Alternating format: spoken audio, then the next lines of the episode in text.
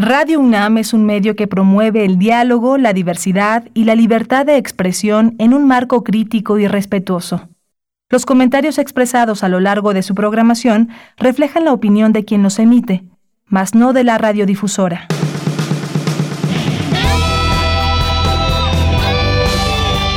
Prisma RU. Relatamos al mundo.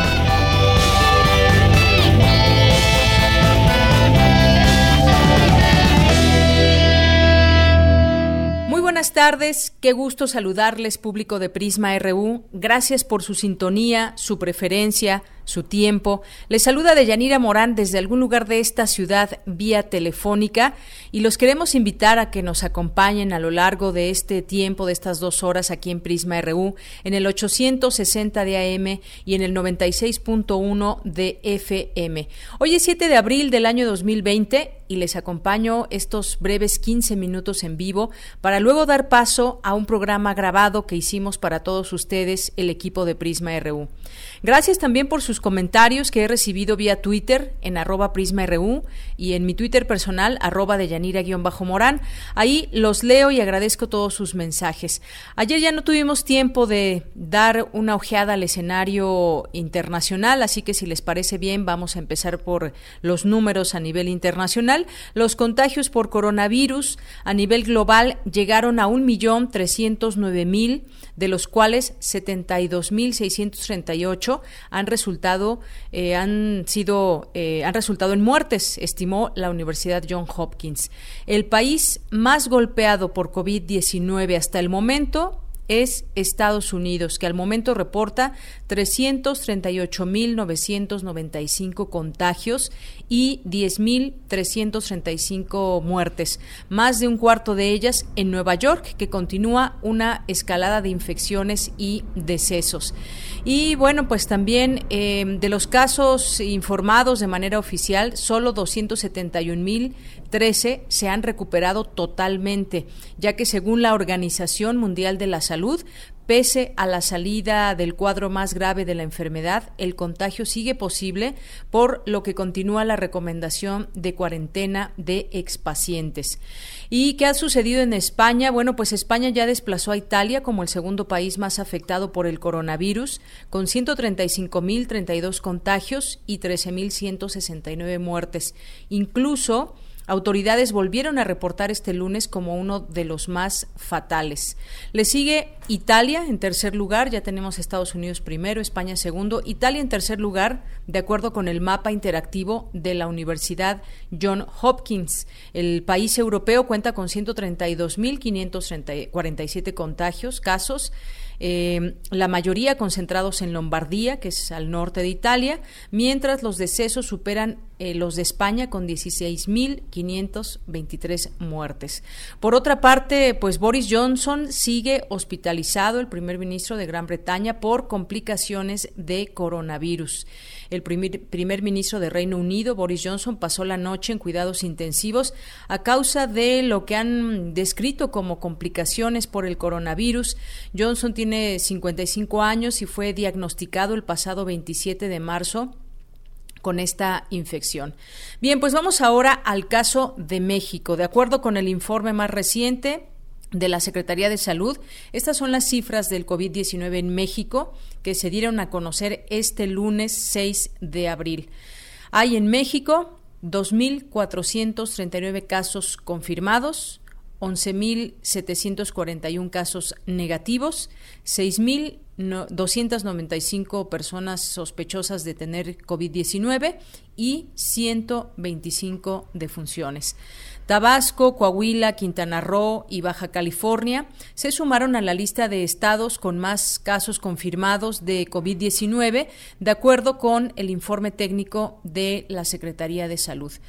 Y por su parte, pues hemos estado siguiendo estas conferencias de las 7 de la noche. El doctor Hugo López Gatel, subsecretario de Prevención y Promoción de la Salud, señaló que las próximas semanas estaremos en un crecimiento, a un crecimiento acelerado de la enfermedad y los contagios. Vamos a escuchar qué fue lo que dijo. Para recordarle a todas y todos que estas medidas se necesitan ahorita en la fase 2 y que nos seguimos acercando a la fase 3. Irremediablemente vamos a llegar a la fase 3, irremediablemente vamos a tener más y más y más y más casos y también eh, casos graves y también sobreocupación de los hospitales. Entonces, este es el momento de quedarnos en nuestra casa, disminuir la transmisión, porque la situación va a ser aún más intensa, de hecho, más intensa después del 30 de abril, porque es el momento en que va a estar creciendo la curva epidémica. ¿Qué pasará, y qué pasará después del 30 de abril? Bueno, pues él respondió que es temprano para identificarlo. Se continúa el monitoreo de la situación epidemiológica cada día y pues irremediablemente vamos a tener más casos más graves y sobreocupación de los hospitales. De hecho, más intensa después del 30 de abril, según dio a conocer. Las medidas se aplican con antelación, por eso a mediados de marzo se hicieron y es ahora cuando tenemos que ejercerlas rumbo al momento en que se termine la jornada de sana distancia y eh, se definirán las modalidades específicas para continuar con otras medidas que se tendrán y poco, poco a poco ir viendo si serán más estrictas o no, dependiendo cómo y cuál sea el comportamiento de esta enfermedad y las personas contagiadas. Y por otra parte, ahora que estamos en Semana Santa, hay una recomendación muy, muy clara en estas fechas donde normalmente mucha gente sale de viaje, sale de vacaciones. Es una contingencia, hay que decirlo, no son vacaciones. A través de un comunicado, la Secretaría de Relaciones Exteriores exhortó a la ciudadanía a evitar viajes que no sean esenciales durante esta Semana Santa. La Cancillería también hizo un llamado a los mexicanos en Estados Unidos, principalmente a no viajar a nuestro país con motivo recreativo o de turismo, todo esto para evitar la propagación del virus SARS-CoV-2.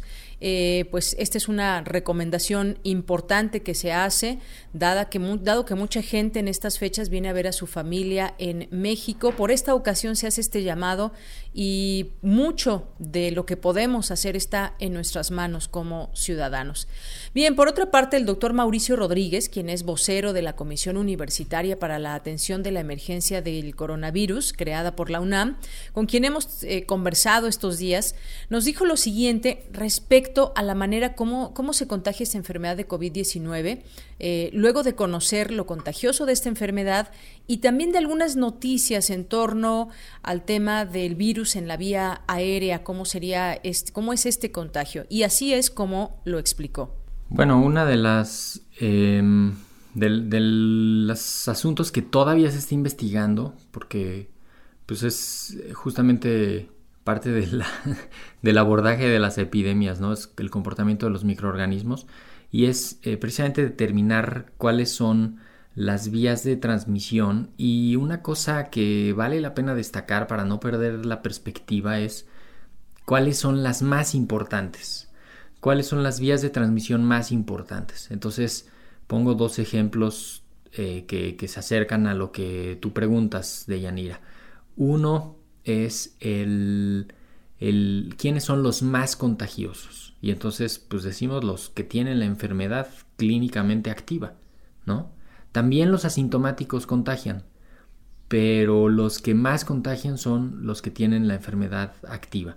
Igual acá, decimos eh, dónde está el virus y cómo se contagia, pues bien sabemos que el virus está en las gotitas de moco que secretan los enfermos de, de al estornudar y al toser, al quizá también al, hablar, y esas gotitas el principal eh, campo de acción serán pues alrededor de un metro de distancia de la persona que lo tiene y después después empiezan a bajar eh, en cantidad y calidad eh, y sí, está documentado que hay algunas gotitas pequeñas que se quedan volando en el aire que son eh, pues todavía no se sabe si son mucho o poco infecciosas pero que en condiciones por ejemplo medioambientales pues seguramente se las va a llevar el viento, las va a secar pronto, eh, y, su capacidad de infección no está completamente determinada. Lo más probable es que sea muy baja. Ligado a esta enfermedad, muchas gracias al doctor Mauricio Rodríguez, ligado a esta enfermedad pues está el tema económico. Ayer lo mencionamos con la doctora Patricia Rodríguez, economista por la UNAM. Aquí eh, también le preguntamos sobre lo que el presidente ha señalado en varias ocasiones, que no quiere endeudar más al país, pero ¿qué significaría pedir un préstamo al Fondo Monetario Internacional en este momento? Además, eh, de más deuda, la posibilidad de enfrentar de manera positiva lo que viene. ¿Qué experiencias nos deja el pedir un préstamo a este organismo? Desde su punto de vista, ¿México debería pedir un préstamo? Esto fue lo que la doctora Patricia Rodríguez, economista por la UNAM, nos platicó. México es socio del Fondo Monetario Internacional desde 1945 junto a 190 países más y ha utilizado en distintos momentos sus préstamos. En 2009, nuestro país firmó un instrumento llamado línea de crédito flexible, que significa realmente un aval de su política económica y nunca ha sido utilizado, aun cuando ha significado un costo por su servicio. En octubre pasado, este gobierno lo renovó por 62 mil millones de dólares y puede ser utilizado ante choques económicos externos como lo han sido la pandemia del coronavirus, la baja del precio del petróleo, la devaluación del peso, etc. Todos son argumentos suficientes para solicitar esta línea de crédito. Nuestra deuda, por otra parte, es aproximadamente del 40% del PIB, que es un valor bajo a nivel mundial, por lo que es posible pedir financiamiento y generar políticas públicas proactivas de subsidio directo y fiscales para sostener el empleo y la planta productiva. Por lo tanto, la pregunta no debe de ser si nos, endeudamos o no, sino en qué términos lo hacemos, recordando que las tasas internacionales en este momento son muy bajas. Pero sobre todo, debemos saber en qué se va a utilizar estos recursos para que posteriormente no sean una carga económica para el país. Gracias a la doctora Patricia Rodríguez por este comentario. Y esta mañana el presidente de México también dio a conocer algunos puntos en su conferencia mañanera y entre ellos dijo que se reunió con los hombres del dinero en este país como, como Carlos Slim y esto fue lo que comentó al respecto de este tema, que lo apoyan los empresarios y vamos a escucharlo. Hay de parte de la mayoría de los empresarios, prácticamente todos, lo mismo, una actitud de colaboración y de apoyo. Me reuní con algunos empresarios, Carlos Slim, Alberto Valleres y Germán Larrea. Les expuse cuál es el plan, estuvieron de acuerdo. Esos tres empresarios manifestaron no despedir a ningún trabajador, aun cuando están sus trabajadores en casa, incluso ofrecieron y esto es importante, que van a ayudar para apoyar a sus proveedores de pequeñas empresas, ayudarlos pagándoles lo más rápido posible. Bien, pues ya me voy a despedir con una recomendación, no sin antes agradecer a Denis Licea en la producción, a Rodrigo Aguilar, a Emanuel Silva, de aquel lado de los controles técnicos. Yo soy de Yanira Morán. Los vamos a dejar con esta, con esta recomendación. Posteriormente, pues se quedan con el programa que hemos confeccionado para todos ustedes, un programa grabado para estas, estos días de Semana Santa. Por lo pronto, pues en estos días de cuarentena y dentro de la rica oferta de Cultura UNAM en casa, los invitamos a visitar el podcast de Radio UNAM. Hoy tenemos para ustedes una recomendación que es un viaje por la música vernácula del México del siglo XX. Se trata de la serie Cancioncitas, creada y conducida por el arquitecto Fernando González Gortázar, que nos regala a lo largo de 70 programas de una hora su extenso conocimiento de la música mexicana, pasando por diversos géneros, instrumentos y estados de ánimo que la constituyen. Cancioncitas es un compendio de la música popular más representativa de nuestro país, así que entre sus capítulos no faltan el corrido, las composiciones de Guti Cárdenas, las de María Grieber, las grabaciones que nos dejó Lucha Reyes o las infinitas muestras del talento de Agustín Lara. Encuentran esta serie en www.radiopodcast.unam.mx. Y para animarte a escuchar cancioncitas, te ofrecemos este fragmento del programa dedicado a José Alfredo Jiménez. Con esto me despido. Muy buenas tardes. El primer año en que José Alfredo Jiménez registra y edita canciones fue 1951. De ese año son nada menos que 14 piezas, entre ellas alguna de sus obras maestras. Supongo que varias de estas 14 pertenecen a años anteriores. Destacan cuando juegue el albur, el arrepentido, ella, ella volvió, esta noche, la que se fue, mi despedida, qué suerte la mía y viejos amigos. Nada menos, nada menos. Les propongo que oigamos otra interpretación fuera de serie, la que el trío Calaveras, con su maestría asombrosa, hace de cuatro caminos.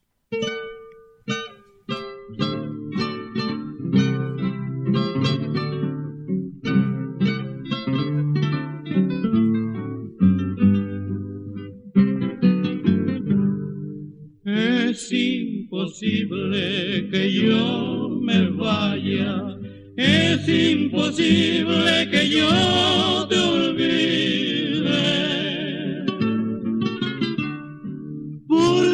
Donde quiera que voy te miro, ando con otra y por ti suspiro.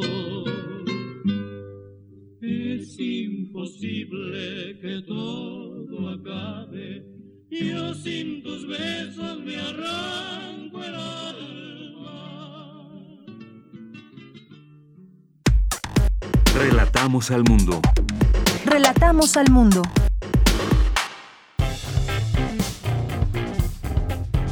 Campus RU.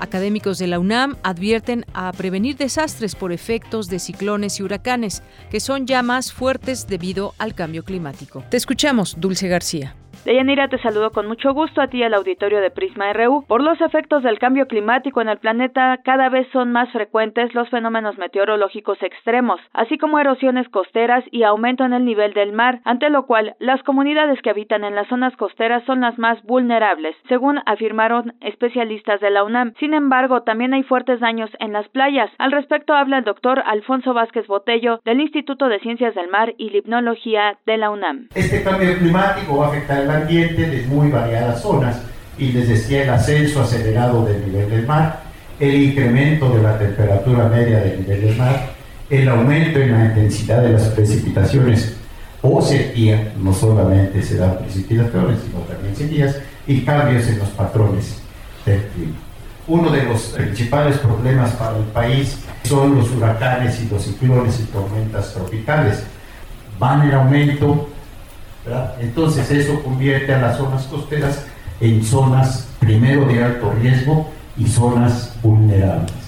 Los ecosistemas asentadas en el litoral van a haber alteraciones como en la agricultura y la producción de alimentos, la disponibilidad y calidad del agua. En muchas ciudades costeras ya se torna un problema fuerte la disponibilidad. Durante la conferencia Ciudades y Comunidades Costeras ante el Cambio Climático, Alejandra Ramírez León del posgrado de Ciencias de la Sostenibilidad señaló que 600 millones de personas en el mundo habitan en estas regiones, que se ubican a menos de 10 metros sobre el nivel del mar. ¿Cuál es la relevancia de las zonas costeras? Bueno, tiene relevancia ecológica, cultural y económica.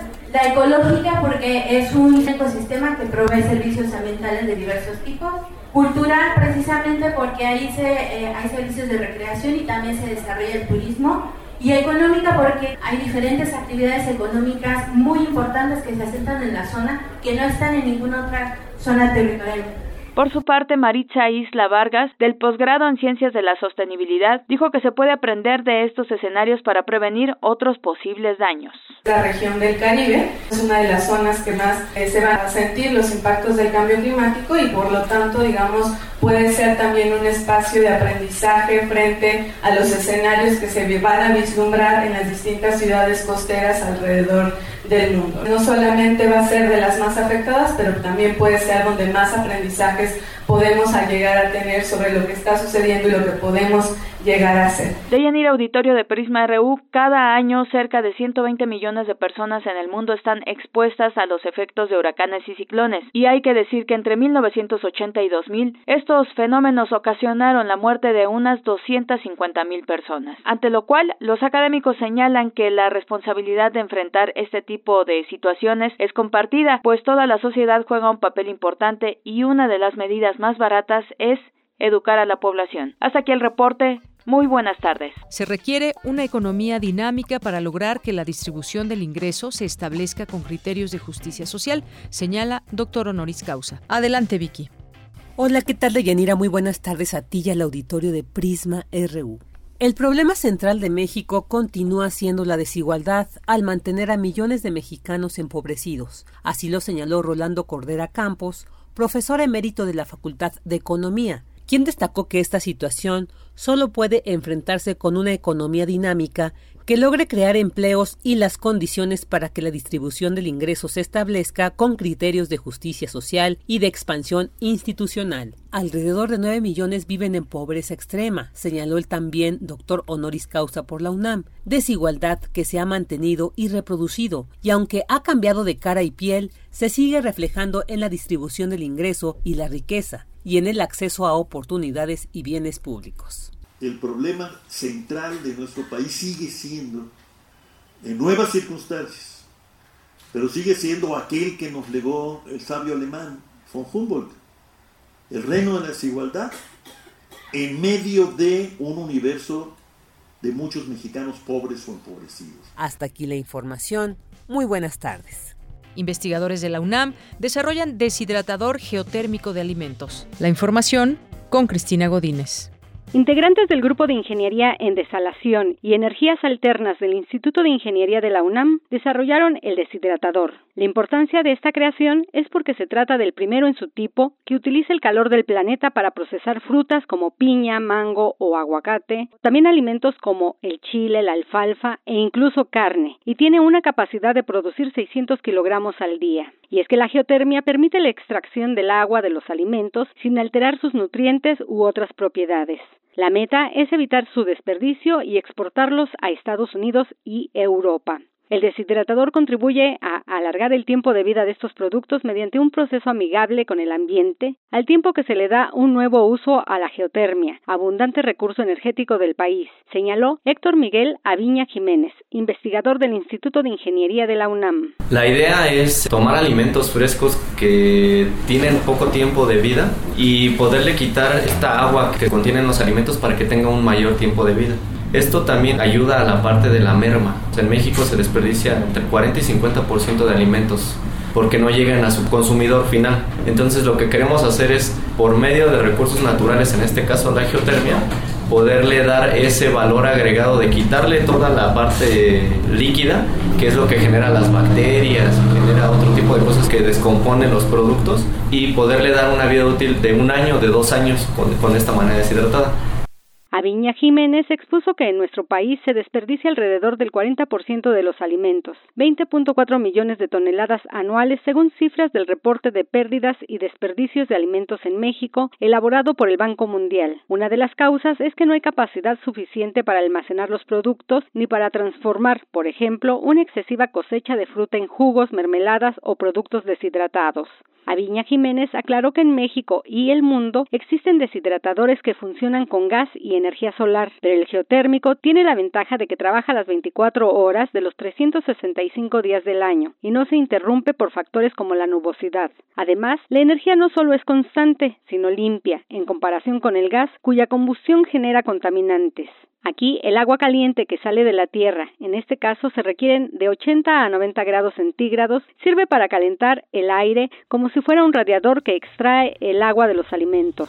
Para Radio UNAM, Cristina Godínez. Cada mes se reportan cerca de 30 o 40 millones de ataques cibernéticos a agencias gubernamentales de defensa y compañías de alta tecnología. Adelante, Cindy Pérez. Deyanira, ¿cómo estás? Me da mucho gusto saludarte a ti y a todas las personas que nos están escuchando en Prisma RU. Hoy en día, la guerra cibernética es una realidad donde las naciones reciben decenas de miles de ataques digitales, por lo que se ven obligadas a invertir millones de dólares en seguridad destinada a proteger su infraestructura informática crítica. Durante la conferencia Ciberguerra, la nueva amenaza global, realizada en el Instituto de Ingeniería de la UNAM, el maestro Cuauhtémoc Vélez de esa entidad académica explicó que los principales países afectados son Estados Unidos, Alemania, Japón, Corea del Norte y del Sur. Aquí una palabra clave es eh, que un Estado ataca a otro Estado utilizando diferentes, diferentes medios. Puede ser una organización, puede ser una empresa,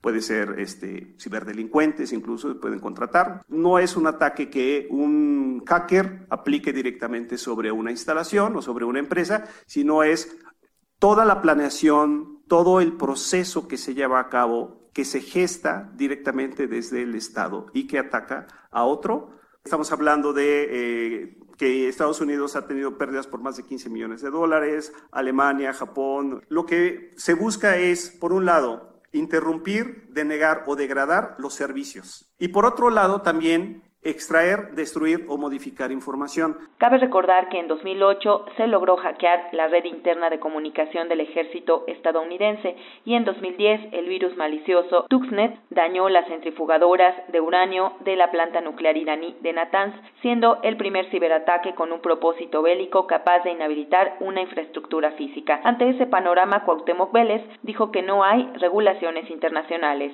No hay que pensar la ciberguerra como un conjunto de bandos o de, grupos militares que se están disparando y que van a herir y que, que van a matar a unos contra otros. No es ese tipo de guerra la que se da aquí. Digo, no sabes quién está generando el ataque, sabes quién lo recibe, pero no sabes quién lo genera. Pues prácticamente no hay regulaciones internacionales. ¿Por qué? Porque apenas estamos en este proceso de conocimiento, en este proceso evolutivo de la guerra. Eh, en los Estados Unidos también, a partir del 2007, desarrollaron por ahí una serie de documentos muy interesantes que le llaman Estrategia Cibernética Nacional, que ya el año pasado, en el 2018 justamente, los Estados Unidos lo, lo actualizaron. No es un tema que debemos verlo como algo que no me vaya a afectar, que eso que lo resuelvan los militares. No, no, no, no. Es, es una situación que hoy por hoy nos puede llegar a afectar fuertemente, como ya le ha sucedido a algunos países. Deyanira nuevamente el exhorto a los radioescuchas es la protección de sus datos personales que están en computadoras y dispositivos, así como la instalación de programas contra malware y virus. Este es el reporte que tenemos. Muy buenas tardes. Tu opinión es muy importante. Escríbenos al correo electrónico prisma.radiounam@gmail.com. Porque tu opinión es importante, síguenos en nuestras redes sociales, en Facebook como Prisma RU y en Twitter como PrismaRU. Bien, pues lo prometido es deuda. Desde ayer comentábamos que estaríamos con Trino aquí en cabina de FM y pues ya está aquí con nosotros. Trino Camacho, ¿cómo estás? Muy bien, Deyanira, muy contento de volver a tu programa, como siempre. Pues a nosotros también nos da muchísimo gusto que vuelvas. Aquella vez que hablábamos de este libro, mira, de Sí. historias desconocidas de la conquista. Sí, sí, sí. Y ahora pues nos traes este libro, Instrucciones para sobrevivir en el México de la 4T, que haces junto con Gilgames. Sí, este, mi primera incursión, ahora sí ya no soy virgen, ¿no? al, al humor político, de alguna manera, porque no soy cartonista político ni pretendo, pero, pero está padre porque es desde el humor, es decir, este, Gilgamesh, que conocemos su columna, me parece fantástica y de mucho humor, eh, y yo soy la otra parte, la contraparte en ese sentido, porque eh, él es más radical en ese rollo y yo, digamos, Ah, Es, es más anti 4T. Exactamente, digamos. y yo no soy ¿Tú anti no? 4T, no para nada. Yo yo este yo voté por Andrés Manuel, pero por supuesto que que me doy cuenta que el votar no es darle un cheque en blanco, entonces hay que hacer unos pasitos para atrás y decir, ah, bueno, ya eres el presidente, ahora vamos a ver que la están regando en muchas cosas y se vale. Y entonces desde el humor se puede hacer esto. Y, y esta parte tenemos ahí el yin y el yang en el libro, digamos, este tanto Gilgamesh y yo, en donde incursiono con personajes conocidos como el Rey Chiquito, los, las fábulas y Chelita y todo eso, pero este en este contexto de un libro ahora sí que a cuatro manos o a dos manos, este, nada más eh, él escribiendo y yo haciendo las caricaturas. Así es, es un libro muy entretenido, decía yo, que pues se va complementando en el texto con las caricaturas y nos va llevando, nos van llevando de la mano ahí por varios temas que han sido muy polémicos en la 4T y que de pronto he, visto que nos llevan desde, desde el enojo hasta la sorpresa, la decepción, la época de esperanza, pero todo con mucho humor justamente. ¿Cómo nace la idea de de este libro? Bueno, precisamente Gilgamesh me llamó y me dijo que desde su mullido sillón, como dice él, sí. y entonces me llamó y me dijo, ¿no le quieres entrar a algo este que a lo mejor no estás acostumbrado y entonces en estos en estos momentos de, de retos dije bueno pues eh, a, lo mejor es el momento de hacer algo con humor porque yo pienso y esa es una teoría a lo mejor este no muy fundamentada pero se está perdiendo mucho el sentido del humor en muchos sentidos porque obviamente el, el hecho de que mm, las mañaneras sean tan tan rígidas y tan este eh, y, y, es una exposición sobreexposición todo el tiempo de Andrés Manuel, eh, que, no, uno no puede dejar de pasar y decir que, va a haber errores. Y, esos, y eso es el, el, momento en el que la sátira y el humor tienen que entrar. Tienen que parecer, sin duda. Como a aligerar un poquito este tema en el cual no podemos, eh, con estos tiempos, que no nomás es de la 4T, son los tiempos en los que vivimos ahora con el Me con la iglesia y los pederastas, con este, muchas cosas políticamente incorrectas que ahora son... Eh, antes me decían, bueno, ¿y, hay censura en los medios? Yo digo que ahorita lo, peor es que hay autocensura, porque yo me imagino, no sé si estás de acuerdo conmigo, el Santos ahorita publicado en un periódico sería impensable porque eh, la Tetona Mendoza para nosotros era en los noventas una mujer empoderada que, que se chingaba al Santos a los madrazos y es, es un personaje que era muy padre. Ahorita no sé si se ha interpretado de otra manera y nos da eso es lo que yo digo que no debería perderse un poquito lo políticamente correcto está ganando, porque ahora se enojan los veganos y ahora se enojan los protectores de animales y se enojan, todo el mundo se enoja por... Todo el mundo nos enfrentamos desde nuestras posturas que yo estoy en lo correcto y de ahí no me muevo, yo así veo el mundo y así tiene que ser. Radicalizado totalmente y las redes sociales que se volvió el viejo oeste, que llegas a una cantina y todo el mundo te dispara por llegar con el chiste mal, poco adecuado. Una de las cosas que yo digo es, cuiden, cuiden tuitear pedos. Por favor, si beben, no tuiteen. Ahora, eso es peor, eso es peor que manejar pedo. Porque manejar pedo es, pues sí chocas, o sea, sí está horrible. Muy mal. Pero ahorita por un tuit pedo pierdes tu trabajo y se acaba tu carrera. Y ya lo hemos visto, o sea, y lo vemos con esta sociedad hipócrita que es la, la norteamericana, que con Kevin Hart o con estos eh, comediantes que en los noventas pusieron un Twitter, no, en los noventas no había Twitter, pero a principios del 2000 eh, este, ponían tweets o, mensajes o estos directores de cine y los quitan, o sea, Disney quita al director de, de, los Guardianes de la Galaxia por unos chistes que pueden parecer pederastas. Es decir, hay una memoria ahí de como de venganza que ahí uno esta parte con la 4T que yo digo es vamos dejándonos de vengarnos de todos y vamos mejor construyendo lo que queremos para un México porque yo estaba enamorado del, del, del, de todas las promesas de campaña, las cuales, una de las cuales no se ha cumplido es qué pasó con la cultura. Y, y, y, me, y me pone muy, muy mal el hecho de no tener una autocrítica a todo lo que pasa. Yo creo en eso, creo que el humor se está perdiendo en este país gracias a que todo el mundo se pone muy serio. Y no hay que ponernos serios, la verdad. O sea, este, sí, sí hay que tener cuidado. Yo me acuerdo que me decía Carlos Payán, aquí en este periódico, en la jornada, no se censuren ustedes. El que los va a censurar soy yo. Y eso es fantástico, porque sabes que tienes una libertad creativa de hacer lo que tú quieres. Y en el momento en el que él te censura, dices, pues claro, o sea, pero qué bueno.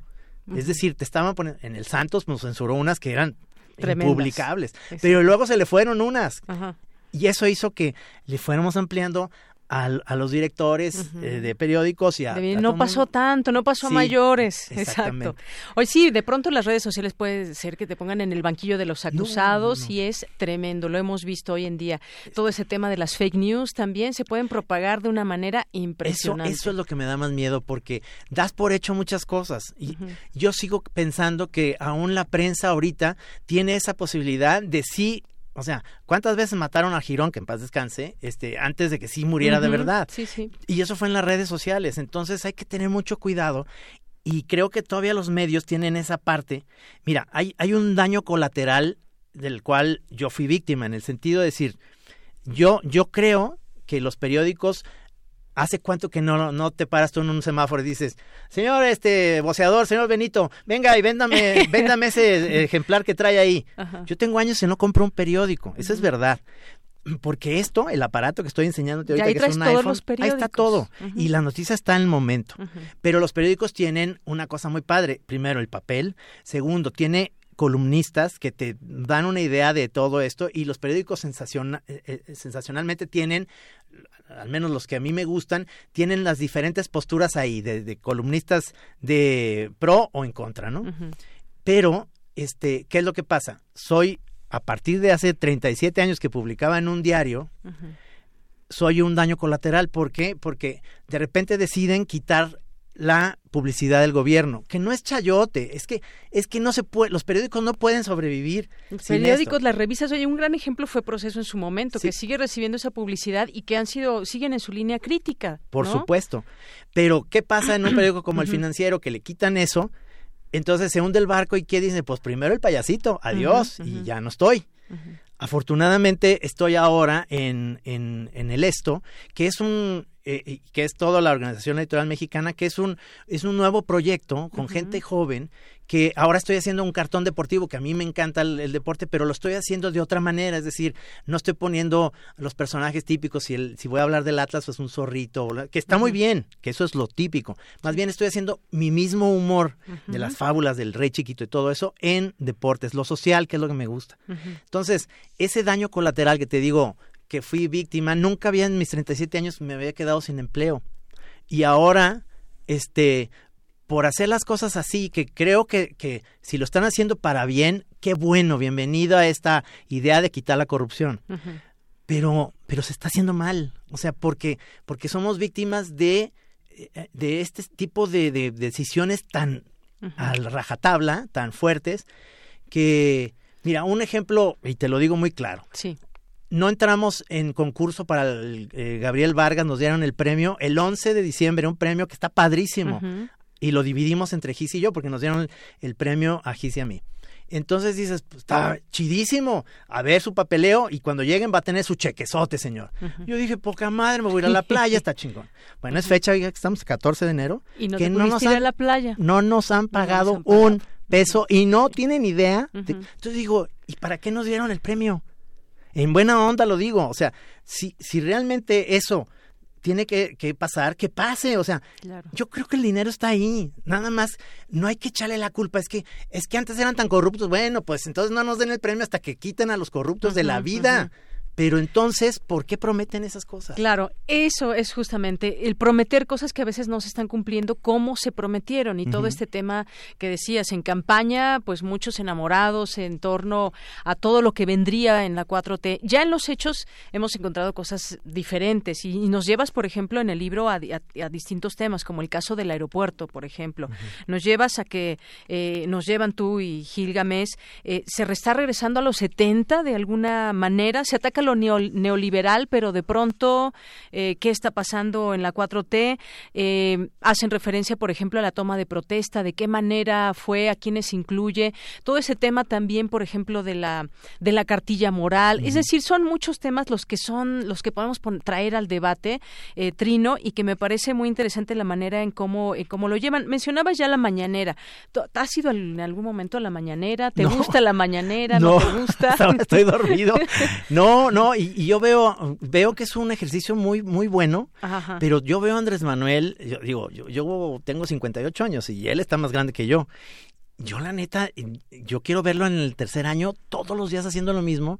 Es muy cansado. Yo, yo le, yo y le las diría- dos horas parado, ¿eh? Sí, además le diría, bájale un poquito, Sí. porque a, a veces eh, también se vale decir, este, lo padre es, mira, es que ya se acabó esas respuestas tipo Salinas que eran, el gobierno mexicano está muy contento de que vamos a apoyar. Ya se verá, ya mandé órdenes al señor este, Aspe para que resuelva este... pe-". No, no estás diciendo nada, güey. Eh, Andrés Manuel sí es más como coloquial, pero también se vale decir, no sé, pero mañana les tengo la respuesta del, de lo que fue el Seguro Popular y esto. No sé, pero mañana puedo decir esto. Se vale decir, no sé, no pasa nada. No hay, no hay por qué responder todo. Claro. Oye, hay un tema que también le, le dedican varias páginas, que es el tema de la austeridad y esa manera de, de- de relatarlo y decirlo. Y nos seguimos preguntando, a ver, esa, esa austeridad a dónde nos va a llevar. Están los programas sociales, donde se benefician a adultos mayores, jóvenes, madres, en fin. Pero, eh, ¿Qué te parece a ti todo ese tema de la austeridad? Y sobre todo cuando ya mencionaste el tema de la cultura, yo agregaría ciencia y tecnología Sí, también, por sí. ejemplo. Eh, Que es lo que me parece que, que está muy bien en, en, en, en palabras, sigue siendo muy, muy bueno porque había muchísima corrupción y mucho despilfarro, por supuesto. Y, y la parte nada más es que hay que, hay que hacerlo muy rápido y, te- y tener a la gente adecuada, profesional, para, para que esto no, no se tarde tanto. No puede ser que esto sea un tema ahorita. No podemos seguir estando en campaña cuando ya ganamos. ¿me Como el tema de salud también, Sí. que podemos traer ahora a colación, desaparece el Seguro Popular, se crea el INSABI, pero todo este trámite burocrático es el que quizás como que Es- desespera un poco. Desespera mucho y, y mira, en O ese mucho. sentido, en ese sentido yo digo, sí hay que sí hay que tener un poquito de paciencia, pero sí queremos ver resultados y yo sobre todo yo lo que yo digo es, no hay que tomar esta como bandera de venganza. Hay que sí de neta, y lo digo con toda sinceridad, hay que quitar, o sea, hay que darle a Bartlett ahora sí su, su calentadita que se merece, o sea, no puede estar aquí, neta, no es bienvenido. No está limpio de no está limpio, pecado, no es cierto eso, eso no de soy un experto en política, pero pero es sentido común. No puede seguir estando el Baester hablando como si no hubiera pasado nada. No pueden estar esos, no puede pasar lo que el hijo de, de Napo está haciendo, no puede pasar ese tipo de de, exhibir cosas. toda su flotilla de autos y demás. Tenemos que limpiar la casa desde dentro. Y entonces, ahorita nos están limpiando a todos los demás, pero también la casa desde dentro y se vale. Claro.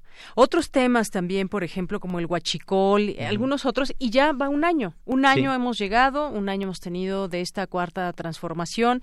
Decías, eh, que quiero, ver, quiero saber qué va a pasar en, en, en tres años, cómo va a estar el presidente, cómo va a estar el país. Yo creo que todo el mundo tenemos esa gran pregunta y también se ha hablado mucho de que, de que se sume la gente, de que te- los cambios se deben dar en conjunto, no Sí. solamente desde un gobierno, aunque sí lleva, por supuesto, las directrices.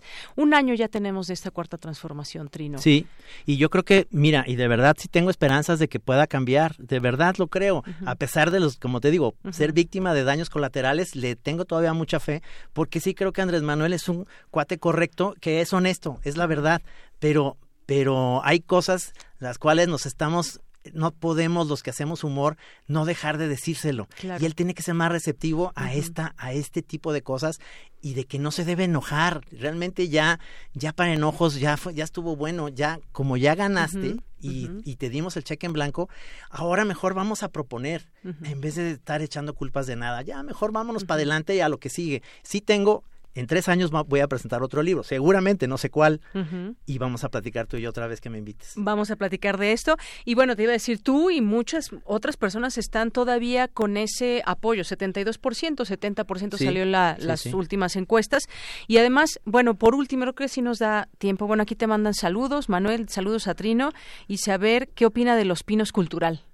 No sé qué es eso Los- lo- de la residencia de Los Pinos, Ah, que se hizo ahora ah, pues sí, un claro. espacio cultural. Sí, me estaba platicando Ajá. Paloma que Sí. fue ahí a este lugar y que son... ¿No has ido a Los no, Pinos? No, no, no, cabañitas y cabañotes y uno ahí donde vivía Ruiz Cortines y el otro vivía Sí, Fox, es un otro- recorrido interesante. ¿eh? El búnker que hizo, por ejemplo, Calderón en su Pues mira, todo lo que representa es como, ¿verdad? Es como que cada tiene su personalidad, ¿no? La cabañita de Fox, pues es de rancho. La de, esto es un búnker, la de Felipe Calderón. Seguramente el palacete que tenía este Peña Nieto, es decir, un, un, gran monito de, de, Mickey Mouse tenía Salinas. Es decir, todo el mundo tenía su personalidad en eso. Es, es que sí, netamente sí queríamos otro país y sí queremos otro país y no queremos regresar a eso. Yo soy víctima del PAN en Jalisco desde hace muchos años. Son peores que los del PRI. Y ya los del PRI eran, pero nefastos. Y, el, y el la manera de criticar a, este nuevo gobierno no significa que yo sea de derecha. Nunca voy a hacerlo. Yo hacia el Santos. No puede ser que yo pueda ser de derecha. Nunca. Soy esencialmente alguien de izquierda que cree en la cultura, en la ciencia y en todo lo que nos puede hacer mejor personas. Y una cosa más. Hay que legalizar las drogas. Todas.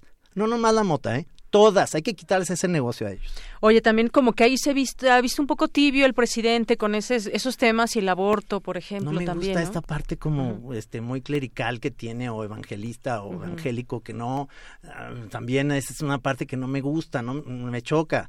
Y mira, yo soy soy totalmente jesuita y pero los jesuitas me enseñaron a, a ser ateo. O sea, eh, es que eso es lo que tienen, ser gente inteligente que te enseña muchas cosas que, que, que uno debe de, de, entender en esta vida. Y no quiero decir que sea, ser ateo sea malo, simplemente es que dejas de creer.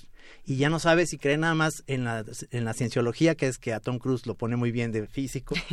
Y entonces dices, pues se me hace que eso va, va, a ser la onda. Oye, o en una de esas, en una consulta, la mayoría de la gente dice que sí, aunque él no se quiere expresar sobre algunos temas, ¿no? Pues podría ser, aunque bueno, también otro punto de debate, el tema de las consultas, ¿no? Sí, Totalmente. En distintos temas, Tren Maya, el, aeropuerto, el, aborto y otros que, que seguramente vendrán. Eso, eso es muy, muy de aquí, de la Ciudad de México. Sigue siendo esto muy centralista.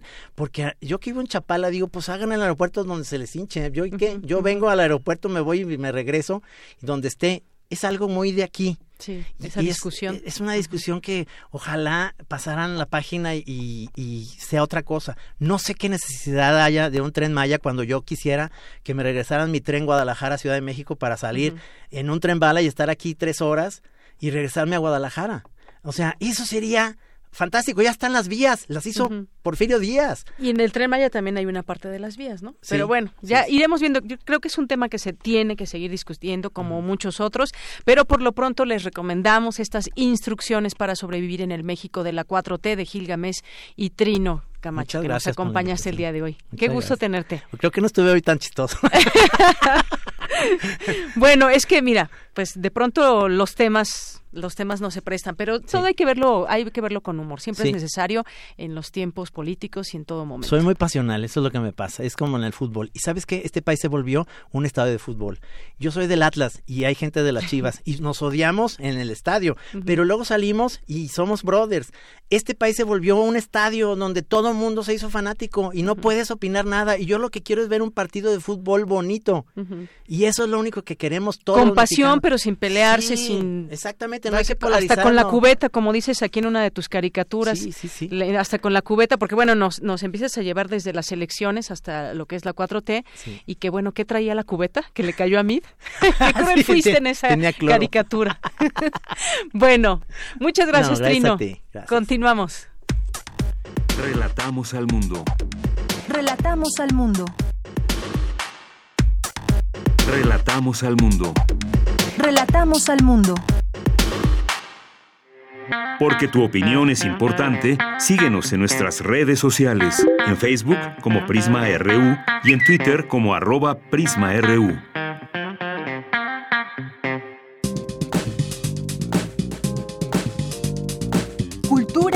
RU. Buenas tardes, gracias por seguir con nosotros y escucharnos por el 96.1 de FM y también por el 860 de AM. Saludos a los que nos escuchan a través de internet. Esta tarde vamos a escuchar la segunda parte de Estar enfermo de Virginia Woolf. Ayer les comentaba que este ensayo forma parte de Descarga Cultura UNAM y lo llevamos hasta sus oídos. Retomando la información, pues les cuento que para Laura Emilia Pacheco, escritora, editora y traductora de Estar enfermo, el ensayo no es apto para quienes temen a los espacios abiertos. Es quizá el género literario más libre e impredecible porque no acepta convenciones. Bueno, vamos a descubrirlo. Escuchemos esta segunda parte de Estar enfermo, escrito por Virginia Woolf. Descarga Cultura. Punto UNAM.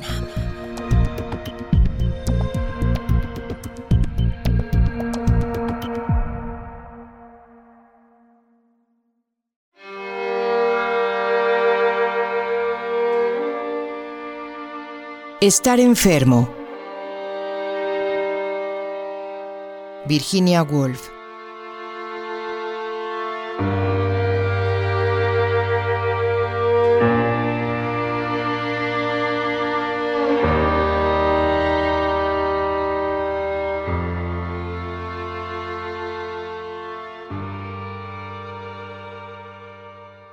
Sin embargo, lo que nos hace falta no es un nuevo lenguaje, más primitivo, más sensual, más obsceno, sino una nueva jerarquía de las pasiones.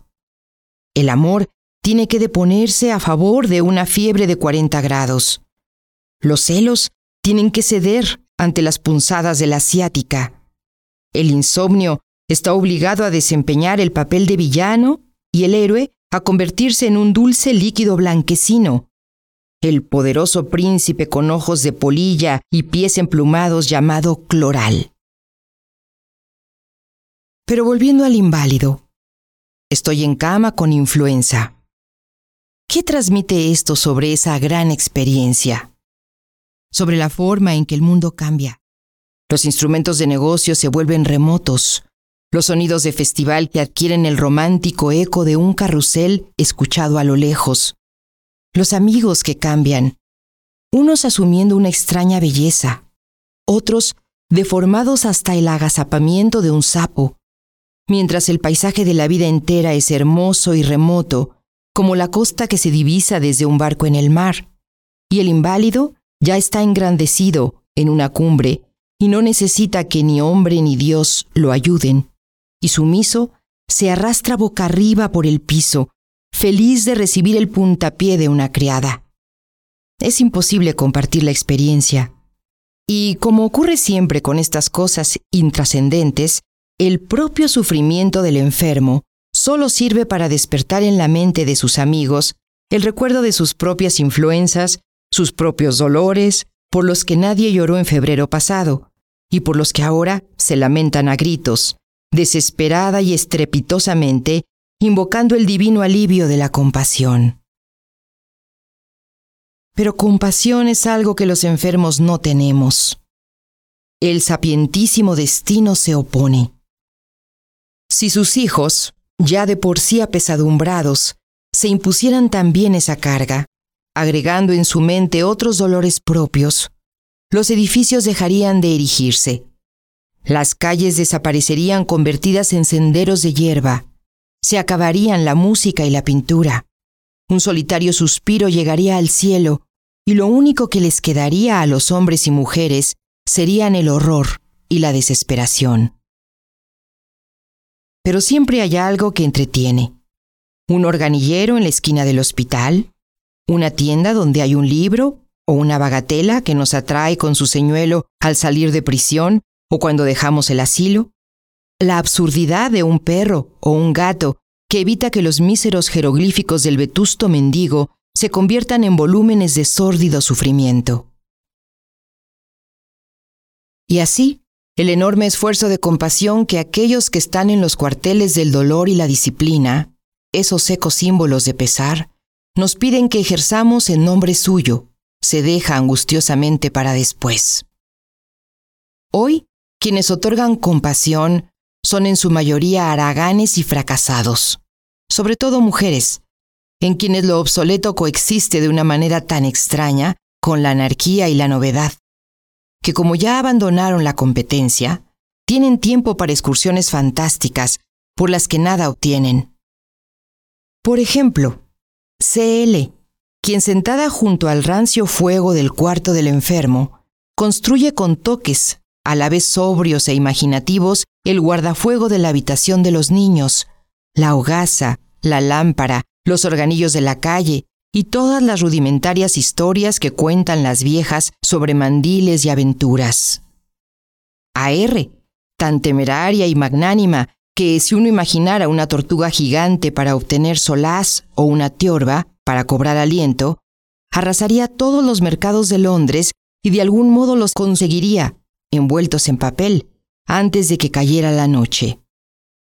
La frívola Kate, quien ataviada como si fuera a asistir a un banquete de reyes y reinas, consume todo su esplendor en la lobreguez del cuarto del enfermo, y con sus chismes y remedos hace que los frascos de medicinas resuenen y salgan llamas. Pero esas locuras ya pasaron.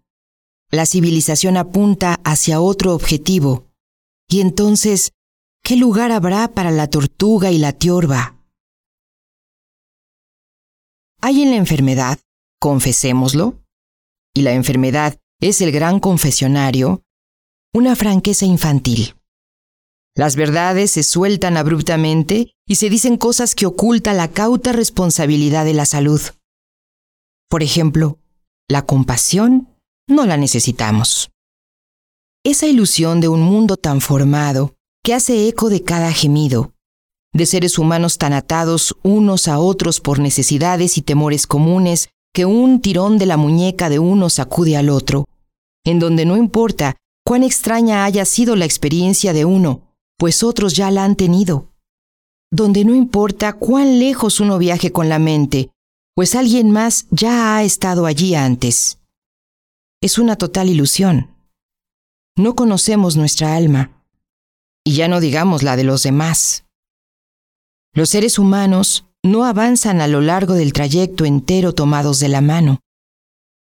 Cada uno alberga un bosque virgen, un campo nevado donde ni siquiera se conoce la huella de un ave. Ahí avanzamos solos y así lo preferimos. Siempre ser objeto de compasión, siempre estar acompañado, siempre ser comprendido, sería intolerable. Pero cuando hay salud, debe mantenerse esa afable pretensión y renovarse el esfuerzo para comunicar, civilizar, compartir, cultivar el desierto, educar a los nativos, trabajar juntos de día y divertirnos de noche. Descarga Cultura. Punto UNAM.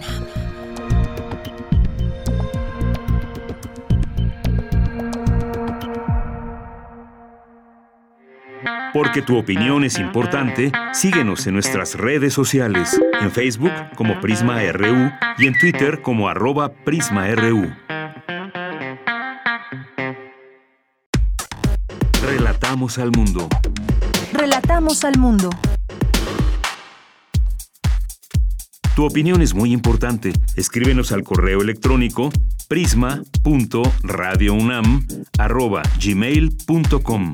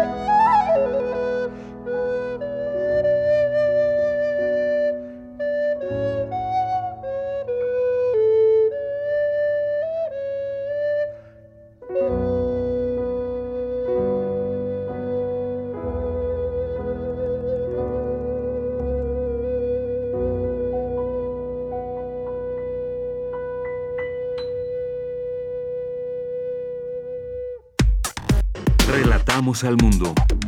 Relatamos al mundo.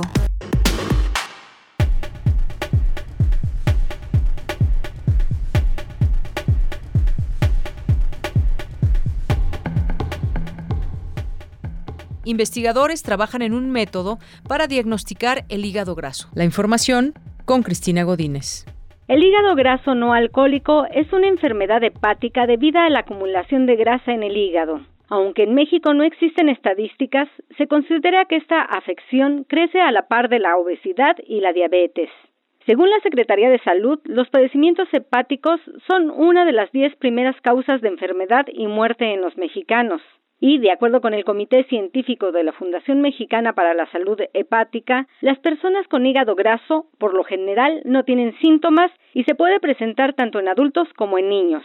Ante este problema de salud, investigadores de la Facultad de Estudios Superiores Cuautitlán trabajan en un método para diagnosticar el hígado graso no alcohólico y otra forma de hígado graso, la esteatohepatitis no alcohólica, en la que, además de acumular grasa en los hepatocitos, que son células funcionales del hígado, hay inflamación y lesión en estas células. Escuchemos al doctor Salvador Fonseca Coronado, del Laboratorio de Inmunología de Enfermedades Infecciosas de la Unidad de Investigación Multidisciplinaria de la FESCO Autitlán. La esteatohepatitis es una entidad de daño hepático Aquí en México se conoce como hígado graso. Existe un grupo de pacientes que tienen hígado graso más inflamación, que no tienen hepatitis C. Lo que sigue después es la destrucción de los hepatocitos, su sustitución con fibroblastos, que es lo que conocemos como fibrosis, y posteriormente cuando el daño ya es muy grave se genera la cirrosis. Y el proceso final de eso lleva también a hepatocarcinoma. Entonces aquí el objetivo es mediante un método no invasivo, que es una toma de sangre, identificar marcadores tanto genéticos como serológicos. En este estudio colaboran investigadores de la FESCO Autitlán con médicos del Hospital de Infectología del Centro Médico Nacional La Raza del Seguro Social y del Hospital Adolfo López Mateos del ISTE. Para Radio UNAM, Cristina Godínez. Investigadores y estudiantes de la UNAM continúan trabajando en el detector de partículas que fue instalado en el Gran Colisionador de Hadrones. Se trata del mayor acelerador de partículas del mundo. Te escuchamos, Dulce García. Deyanira, muy buenas tardes a ti al auditorio de Prisma RU. El gran colisionador de hadrones, el mayor acelerador de partículas en el mundo, seguirá aportando conocimientos científicos y nuevas tecnologías, pues los físicos a cargo de este experimento internacional han trabajado para mejorarlo, pero también para sustituirlo al final de su vida útil. Suena a un instrumento de ciencia ficción, pero es real. Es un anillo de 27 kilómetros de diámetro ubicado en la frontera franco-suiza, donde se hacen circular y chocar haces de partículas subatómicas, es decir, protones. Esto a velocidades cercanas a las de la luz, con lo cual se recrean las condiciones de presión y densidad que se supone que habría tenido el universo primigenio en los primeros instantes del Big Bang, cuando aún no se formaba la materia nuclear. El doctor Barlen Grabsky, del Departamento de Física Teórica del Instituto de Física de la UNAM, explicó que el colisionador sirve para investigar el plasma de quarks gluones para estudiar lo sucedido en el Big Bang. Entonces, el principal propósito de este detector es investigar, se llama un estado de materia coagulante plasma, que es muy importante eh, para el modelo Big Bang. Y piensan que antes de creación de materia ordinaria, el universo estaba lleno en este, esta materia, entonces se llama plasma.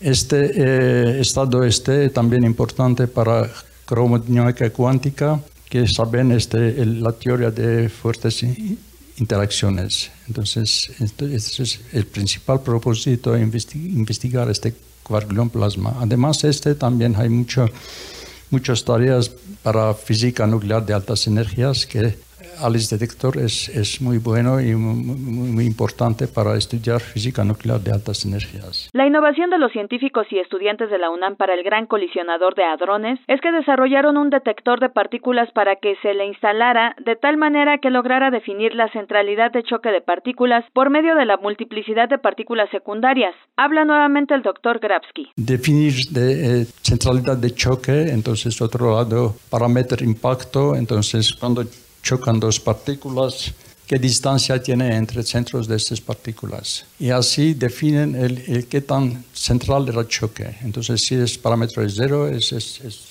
choque central, si es no es cero, es periferial. De Yanira Auditorio de Prisma RU, hay que decir que con este aparato se detectó en 2012 el bosón de Higgs, una pieza clave en el rompecabezas del universo y cuya existencia predijo en 1968 el físico inglés Peter Higgs para explicar cómo obtienen su masa e interactúan las otras partículas subatómicas. Además de ese hallazgo galardonado con el Premio Nobel de Física en 2013, el gran colisionador de hadrones ha hecho muchas otras aportaciones científicas y tecnológicas, como el descubrimiento de otra partícula elemental exótica, el llamado pentaquark, y que está integrado por cuatro quarks y un antiquark, dado a conocer este en 2015. Este es el reporte. Muy buenas tardes.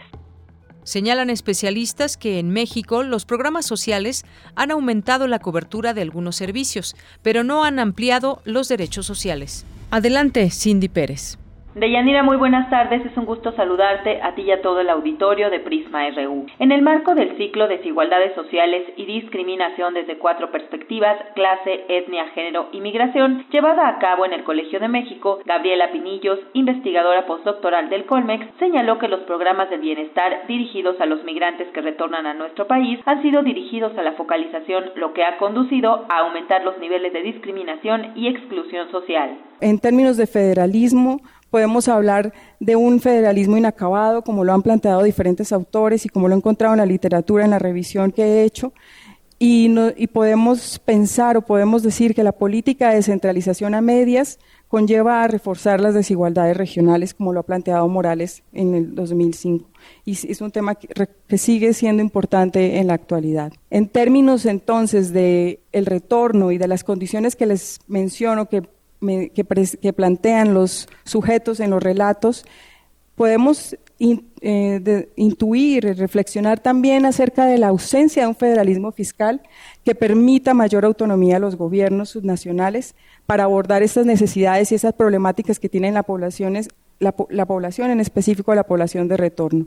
Y esa, esa situación, esta, esta condición en México genera mayores desigualdades regionales. En ese contexto de esas desigualdades regionales, también observamos que las fronteras siguen estando aisladas del gobierno central y deben actuar de acuerdo a sus configuraciones propias regionales. En tanto, María del Rosario Aparicio, doctora en demografía y quien ha trabajado el tema de mujeres indígenas, indicó que éstas no tienen el mismo acceso a las actividades económicas que las mujeres no indígenas, pues se ocupan más frecuentemente en el sector privado y en las fábricas o talleres, sobre todo textiles. Esto lo dijo Deyanira con base en los microdatos de la Endire 2016. Casi el 28% de las mujeres indígenas trabajaban en ese momento de la entrevista, frente a un 41% de las mujeres no indígenas. Era mayor el grupo de mujeres indígenas que estaban trabajando por un salario. Los tipos de trabajo más frecuentes que realizan las mujeres, para las dos, para las mujeres indígenas y para las no indígenas, es el de empleada. Bueno, empleada aquí en México no puede ser empleada en un restaurante, empleada en una tienda. la mayoría de, de ese 30%, el 57% trabaja como empleada y el 74, el 74% más eran más las mujeres no indígenas que estaban trabajando. Eh, también vemos, por ejemplo, en jornalera, que son más las mujeres indígenas las que, las que son jornaleras. El trabajo más frecuente que realizan las mujeres indígenas es en una vivienda particular. Eh, puedo decir que casi la mitad de las mujeres indígenas se encuentra viviendo en hogares urbanos lo que me permite pensar que están expuestas a más tipo de violencias y discriminación que las mujeres indígenas que permanecen en sus comunidades. Del total de las mujeres indígenas, solo un tercio se encuentra realizando algún tipo de trabajo por un ingreso. Cuando se analiza si el nivel de escolaridad pudiera influir sobre el tipo de actividad económica, los datos muestran que las mujeres indígenas que tienen menos escolaridad realizan con mayor frecuencia el trabajo del hogar que las mujeres no indígenas. Hasta aquí el reporte. Muy buenas tardes. Porque tu opinión es importante, síguenos en nuestras redes sociales, en Facebook como Prisma RU y en Twitter como arroba PrismaRU. Relatamos al mundo. Relatamos al mundo. Ya está con nosotros aquí la doctora Nelly Lucero Lara Chávez, que es doctora en Ciencia Política de la Facultad de Ciencias Políticas y Sociales de la UNAM. Doctora, bienvenida, muy buenas tardes. Muchas gracias por la invitación, muy buenas tardes a todas y a todos.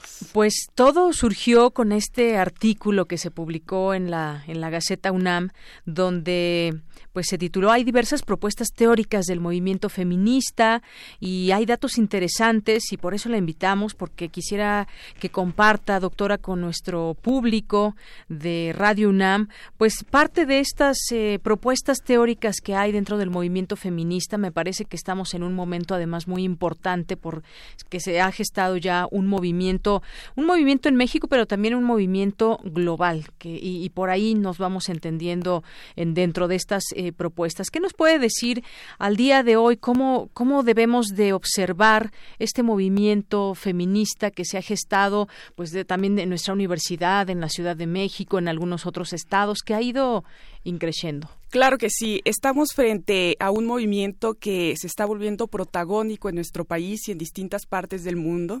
Incluso se llega a considerar que estamos frente a la cuarta ola del feminismo. Esto significa que hay antecedentes importantes que me parece eh, hay que considerar para dar cuenta de cómo llegamos a este 2020, que por supuesto se ha logrado conformar también a partir de movimientos que se han dado los últimos dos años particularmente podríamos ubicar en términos históricos un primer momento importante para el feminismo, que es propiamente el de la ilustración. La ilustración es un movimiento político, filosófico y es considerado incluso un umbral para la humanidad, porque se transforma completamente nuestra forma de pensar. Este momento lo podemos identificar a finales del siglo XVII y principios del siglo XVIII. Recupero esto porque a veces cuando hablamos del feminismo parece que es algo que surgió ayer o que es una moda del 2020, pero absolutamente nada tiene que ver con eso. Es justamente en este momento histórico, en el siglo XVIII, cuando se empieza a configurar las nociones de ciudadanía, se empiezan a configurar las nociones del individuo, del sujeto. Antes de ese momento era muy difícil que las personas se pensaran a sí mismos como sujetos políticos. Y por supuesto que esta transformación en la forma de pensar se convierte en una invitación para ver qué lugar vamos a ocupar las personas en el mundo.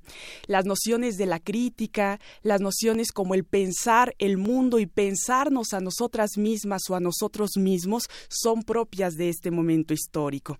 Y además, estos elementos de la modernidad van a estar acompañados por un movimiento filosófico importantísimo que se dio en Francia y que conocemos como la Ilustración. La Ilustración tuvo planteamientos que todas y todas conocemos perfectamente porque los aprendimos desde nuestra educación básica, que son la igualdad, la libertad y la razón. Lo que decía la ilustración era que todos los seres humanos, para ser considerados humanos, iban a ser determinadas por estas características, justamente la libertad, la igualdad y la razón. Y es ese discurso de la ilustración el que precisamente las feministas van a recuperar para hacerles una crítica. Van a decir, está perfecto que digan que somos iguales, pero cuando hablamos específicamente de las mujeres, nuestra forma de ser educadas, nuestra forma de ser tratadas a nivel, a nivel social es completamente distinta. Entonces parece que no somos iguales. Cuando se habla de la libertad, los hombres disfrutan de esta asignación, pero en el caso de las mujeres, nuestra libertad siempre está más sesgada. Pareciera, exacto, parece que hay un sujeto que siempre quiere determinar nuestro actuar y evidentemente no podemos hablar de una libertad en términos absolutos. Y por último, la razón, van a decir, claro, vivimos en una etapa donde pareciera que todos gozamos de la razón, pero cuando las mujeres actuamos hay una descalificación. Se nos dice que estamos locas, que estamos en enfermas, que seguramente nuestra naturaleza nos impide razonar correctamente. Entonces, en el fondo, lo que van a decir las mujeres es, cuando a nosotros se nos niegan estos elementos, lo que se está diciendo es que en realidad no somos tratadas como seres humanas. Y vamos a demostrar que ese es un elemento de desigualdad que atraviesa las relaciones genéricas. Este momento, reitero, es considerado hasta ahora como la primera ola del feminismo, porque justamente las mujeres se van a dar a la tarea de erradicar estas nociones de desigualdad que se pudieron nombrar a partir de los ejes teóricos que brindó la Ilustración. No es que no existieran antes, lo que permite la modernidad es nombrarlo. Posteriormente, eh, a finales del siglo XIX, inicios del siglo XX, podemos identificarnos otro brote importante del feminismo. Y aquí también habría que señalar que entre el siglo XVIII e inicios del siglo XX no es que el feminismo haya desaparecido. El feminismo seguía articulado, seguía construyendo propuestas teóricas, seguía construyendo categorías. Sin embargo, sí ha habido momentos en los cuales es más visible y momentos en los que eh, se mantiene un poco más acallado. Y es justamente a principios del siglo XX donde vuelve a detonar como protagónico el feminismo a nivel mundial. Y es ah, para abordar una temática que hasta hoy conocemos como el movimiento de las sufragistas, o que comúnmente se dice cuando las mujeres lucharon por su derecho al voto. Este movimiento es importantísimo porque lo que hacen las mujeres a finales del siglo XIX, principios del siglo XX, es ya luchar por la ciudadanía. Es decir, descubren que un mecanismo para hacer formal esta noción de seres humanos es convertirse en ciudadanas. Y la posibilidad de convertirse en ciudadanas, como acontece hasta nuestros días, es a través de la obtención del voto. Es un poco lo que sucede todavía en nuestro país, ¿no? Cumplimos 18 años y dicen ya tenemos nuestro INE y ya puedes votar. Pero en realidad no solamente podemos votar. Cuando tenemos nuestro INE nos convertimos en ciudadanas y podemos tener, por ejemplo, derecho a una cuenta en el banco, podemos movernos, podemos salir del país sin pedir permiso a determinadas instituciones, por ejemplo, a la familiar. Y es esa la figura que están buscando las mujeres, la de convertirse en ciudadanas y descubren que el mecanismo para lograrlo es a través del voto. Por eso es que ahora se reconoce justamente esta lucha de las feministas por la obtención de el sufragio efectivo. Después de este movimiento sufragista, por supuesto sigue operando el feminismo, pero igual vuelve un poco como a callarse hasta que llega la década de los 60 del siglo XX, que es una década, todas y todos lo sabemos, importantísima a nivel mundial, porque está marcada por distintos movimientos sociales, movimientos políticos, movimientos estudiantiles, que hasta la fecha son un referente. Las juventudes y entre ellas también Así mujeres, por supuesto. Así es, y justamente porque las mujeres ya con esta figura de ciudadanas están comenzando a ingresar a las universidades, por supuesto que su planteamiento teórico va a ser importantísimo. Entonces, en la década de los 60 se da nuevamente un brote del feminismo importante en el sentido de que esta producción teórica empieza a ser eh, un elemento que dialoga con muchas otras nociones de pensamiento en términos sociales.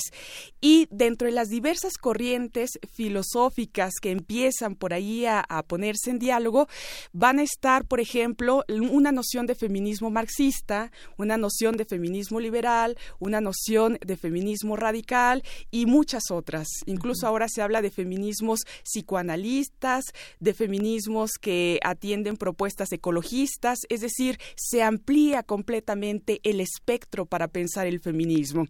Eh, nada más para poner unos ejemplos de cómo teóricamente se debatió en la década de los 60, desde la noción del feminismo marxista se va a recuperar, por ejemplo, toda la propuesta teórica de Marx, toda la crítica que Marx hace a las desigualdades sociales, diciendo que esta gran distinción que existe entre ricos y pobres es la que marca un elemento de desigualdad que, por supuesto, fractura a nuestras organizaciones. Y en este caso en particular, el feminismo marxista va a hacer una aportación que eso es propio del feminismo, y aquí sí lo quiero como acotar.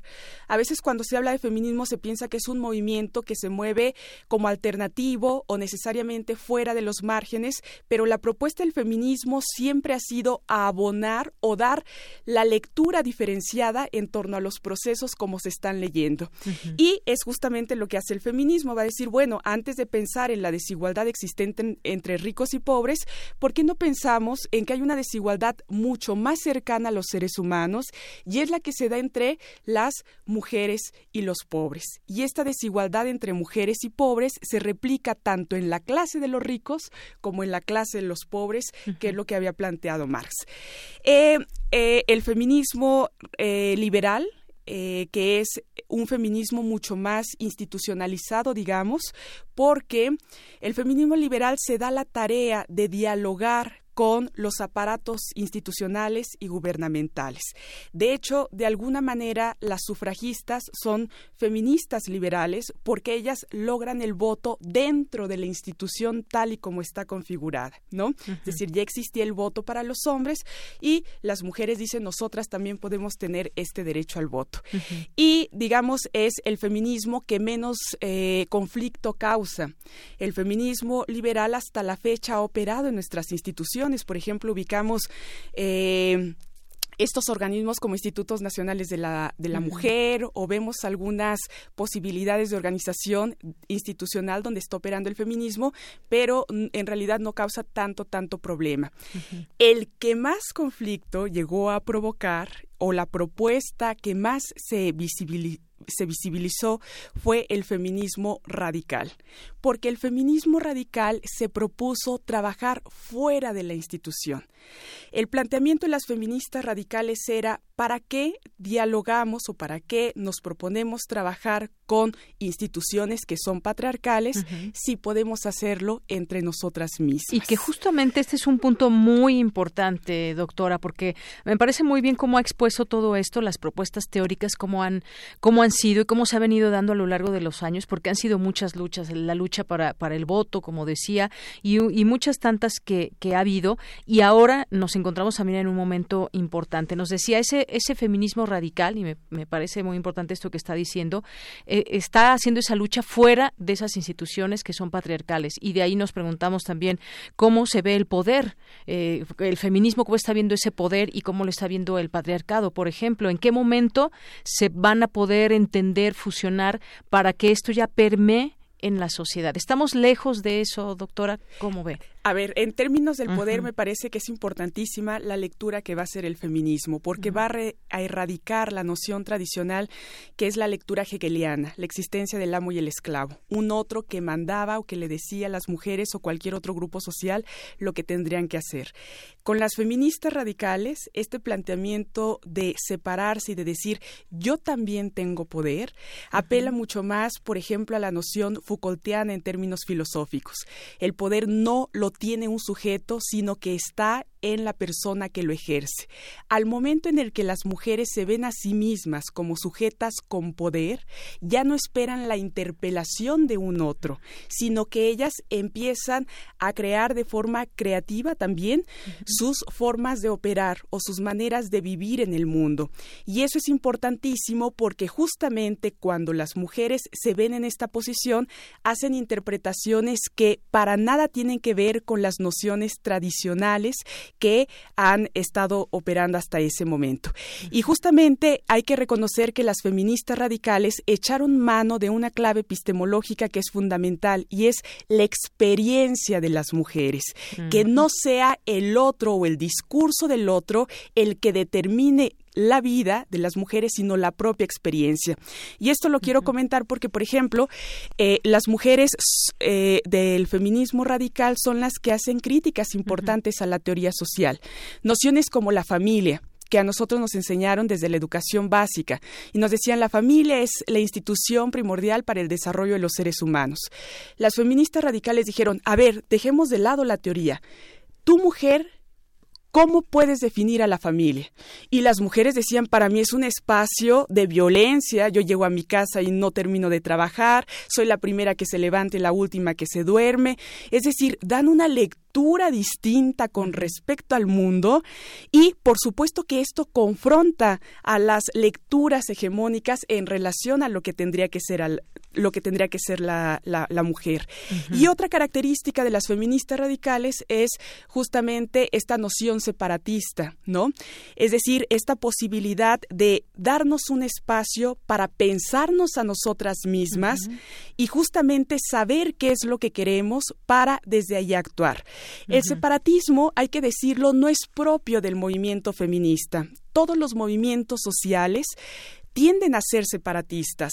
Cuando vemos, por ejemplo, el movimiento magisterial en México o el movimiento este, de los médicos o cualquier otro sector, ellos se levantan como parte de un movimiento y es común verlos inmediatamente alejados de los demás. Es decir, nunca vemos al magisterio luchando por los derechos de los médicos o de los ingenieros.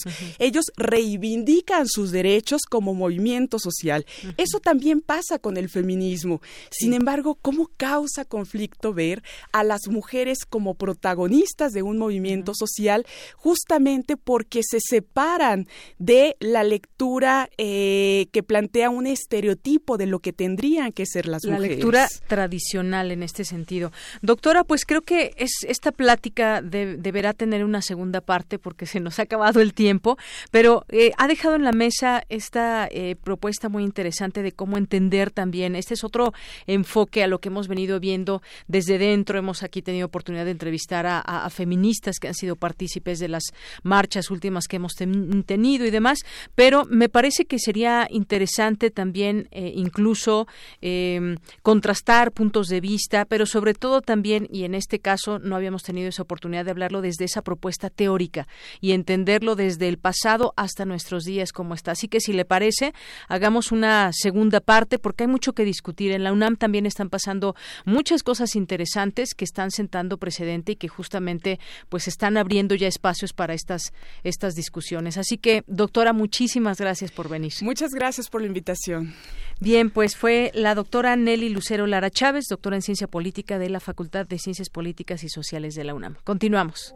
Queremos escuchar tu voz. Nuestro teléfono en cabina es 55 36 43 39. Tu opinión es muy importante. Escríbenos al correo electrónico prisma.radiounam@gmail.com. Porque tu opinión es importante, síguenos en nuestras redes sociales, en Facebook como Prisma RU y en Twitter como arroba PrismaRU. Bueno, pues ya estamos aquí con Andrés Illescas y Arturo León, que nos acompañan como parte de los poetas errantes, que todos los martes nos visitan, nos presentan un trabajo, nos platican de sus últimas actividades. Eh, y pues bueno, bienvenidos, ¿cómo están? Gracias, Deyanira. Buenas tardes. Hola Deyanira, pues estamos muy bien, muchas gracias por el espacio, buenas tardes. Pues cuéntenos el día de hoy que nos presentarán a todo el público Radio Escucha. Ok, esta cápsula se llama Otoño y trata sobre una vivencia mía. esta cápsula trata sobre las relaciones de cuando eres como adolescente y pues te enamoras por primera vez y se siente todo bien chido, pero pues nunca nos, nos imaginamos que va a acabar esto, ¿no? Y generalmente acaba como que de la forma que uno menos se lo espera pero pues lo mejor es cuando quieres a alguien dejarlo ir porque pues nadie es dueño de nadie y si quieres a alguien lo mejor es que sea libre. Y que a veces no lo entendemos de esa manera, ¿no? Y eso genera muchos y serios y graves Ay, sí, qué horror. sí. Bueno, es, importante tener relaciones sanas y si no son sanas, pues lo mejor es terminar. Así es, como identificamos esas relaciones sanas, como, pues bueno, creo que la vida nos va enseñando mucho y tenemos mucho que aprender en cuestiones de, del amor, de relaciones de pareja y demás. Y ahora con todo ese tema también de, de la violencia de género, pues tenemos todos muchos, mucho que aprender. Sí, demasiado, Deyanira. Bueno, pues ¿qué les parece si escuchamos el trabajo que nos prepararon y seguimos platicando? Adelante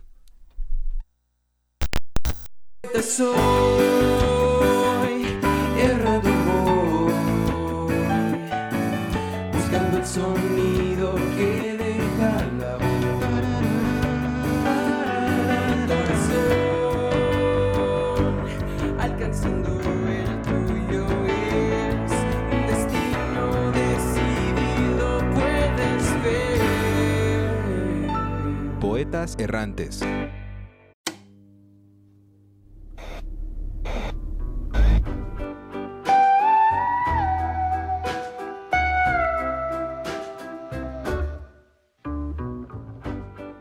¿Alguna vez creíste que el amor iba a durar para siempre? Les presentamos a Andrés, un chico ingenuo de 15 años que no sabía lo que el destino le iba a deparar. Mañana voy a salir con la chava que conocí en el High Five. Dale unos becerros cuando la veas. Pero antes, dile esto para que caiga redondita. Por una mirada, un mundo. Por una sonrisa, un cielo. Por un beso, yo no sé qué te diera por un beso. ¿Qué? ¿Quién le poesía? Va a pensar que soy raro, además. ¿Qué tal si no nos gustamos? Y más tarde, Hola, te veo mañana a las 3 abajo del reloj de Villa de Aragón, ¿va? Para que sepas quién soy, voy a traer puesto un collar de candado. Sí, ahí te veo. y al otro día, Perdón, se me hizo muy tarde. ¿Tiene mucho que llegaste? Como media hora. Yo pensaba que eras el chavo que está allá. ese 2 de febrero, había alguien más abajo del reloj, que como Andrés tenía un collar de candado. Quizás si él hubiera llegado después, jamás la habría conocido. Avancemos en el tiempo, al 18 de febrero del 2009. Oye, la verdad me gustas un buen. ¿Quieres ser mi novia? No, es que casi no nos vamos a ver por la escuela. Ándale, te la vas a pasar bien chido. Bueno. ¿Neta? Ay, entonces no. No, no, no, espérate. Ya habías dicho que sí, no se vale. Y así fue como comenzó todo.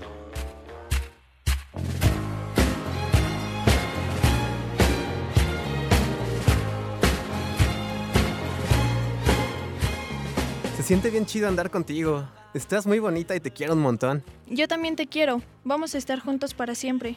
¿Me lo prometes? Espero que esto nunca termine.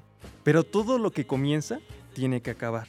Avancemos en el tiempo al 25 de marzo del 2015.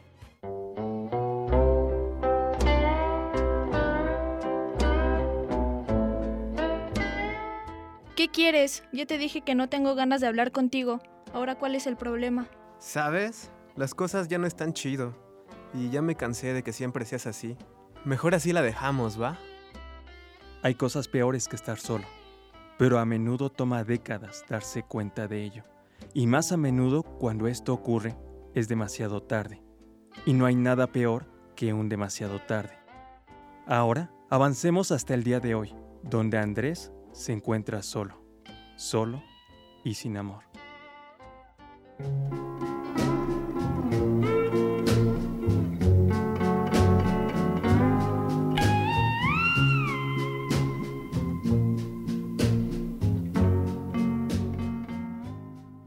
A veces quisiera regresar el tiempo.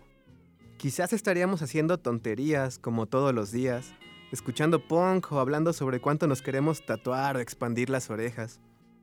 A lo mejor saldríamos a andar en patineta y le estaríamos pasando chido, como siempre. Te recuerdo en el otoño porque era nuestra estación del año favorita. La vida no parecía ser tan mala o al menos no como ahora. A veces pienso en todo lo que vivimos juntos y hasta me acuerdo de ti cuando me siento solo. Pero, ¿sabes? Ahora solo eres algo chido en mi mente que sé que jamás regresará.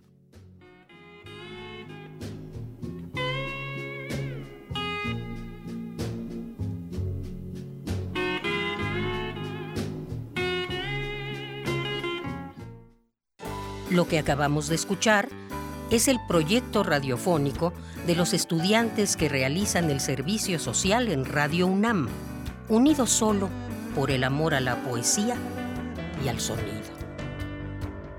Radio UNAM, experiencia sonora.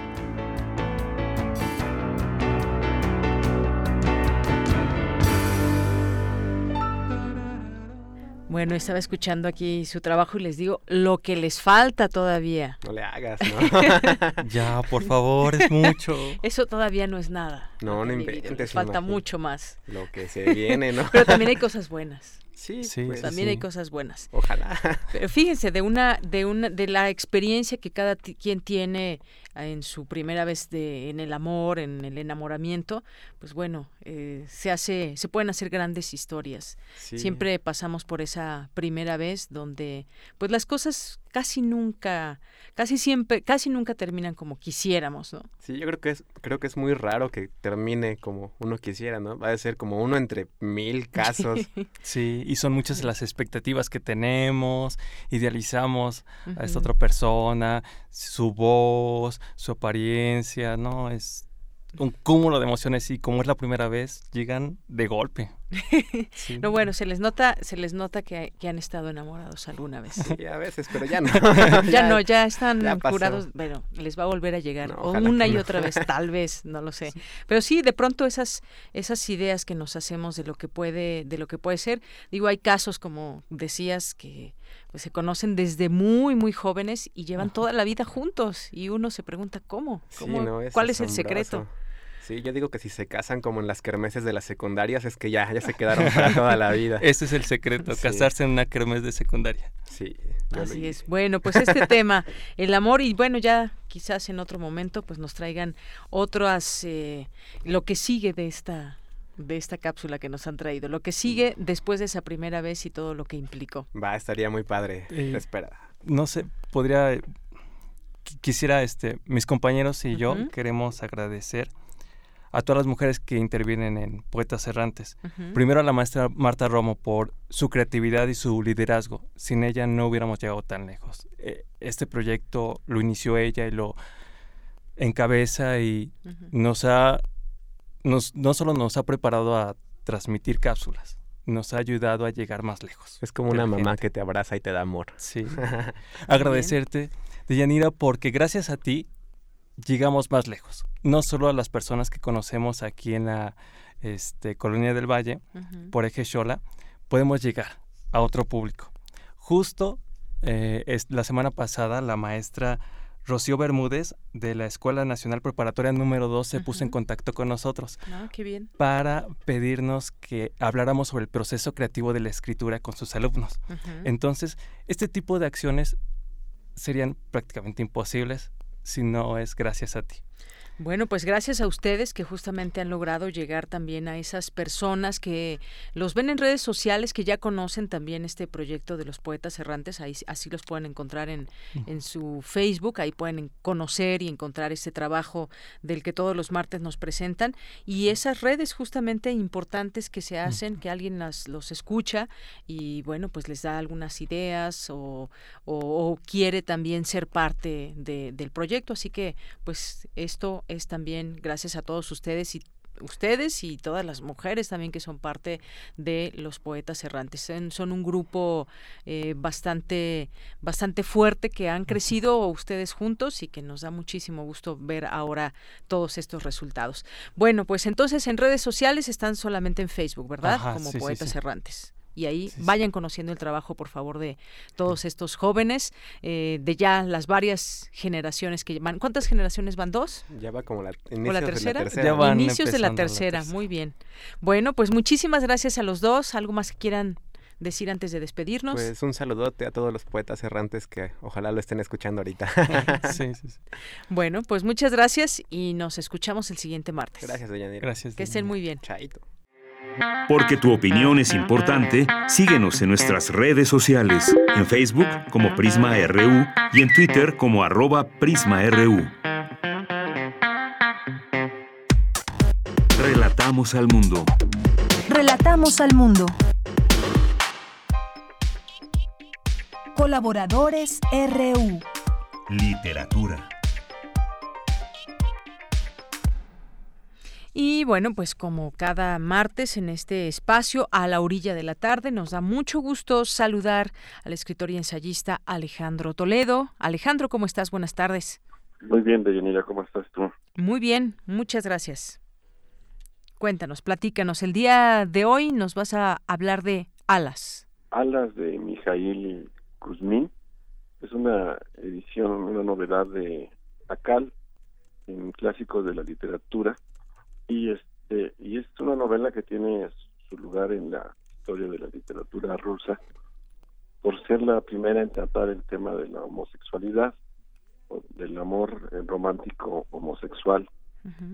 Este no es una novela así, este, digamos, de, de imágenes fuertes, no no tiene no tiene erotismo, sino más bien un, un romanticismo ahí como muy suave en la historia de un, de un muchacho que se llama Iván, Sí. o Vania, como le dice, Iván Smurov, que, que, que, que es un observador y un, es un joven huérfano criado por, por, por- por sus tíos y que va este, experimentando ciertas sensaciones ¿no? a través de, digo, con los apoyos de, de la literatura, porque es un lector, de la música, hay, hay varias visitas a la, a la ópera y también del, de las artes plásticas, de los cuadros, ¿no?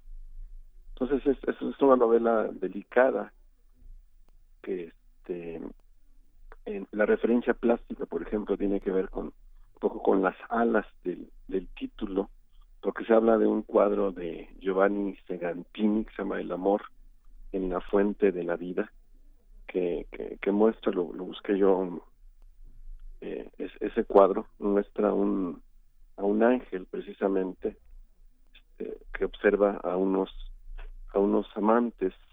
Entonces en algún punto de la novela hay hay la mención de de ese cuadro y alguien dice son los enamorados los que deberían tener alas todos los enamorados valientes y libres no como como una referencia al, al cuadro de, de Segantini y, y también en, en una otra parte donde ya hay un un, cor- un cortejo digamos eh, se dice le dice el, un- es un protagonista que es un curioso porque está inspirado un poco en Oscar Wilde.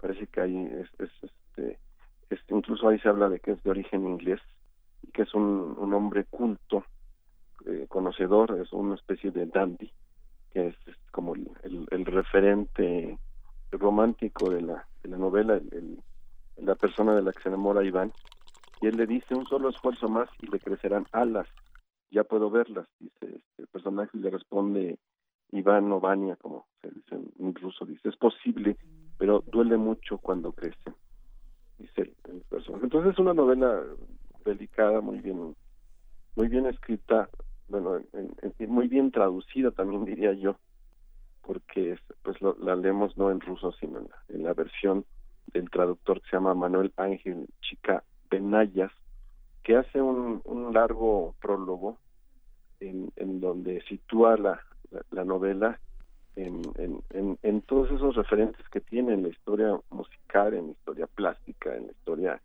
literaria. E incluso nos explica cómo es que en, en estos tiempos modernos, por ejemplo, la, la- los, los homosexuales sean como perseguidos en, en, en Rusia, ¿no?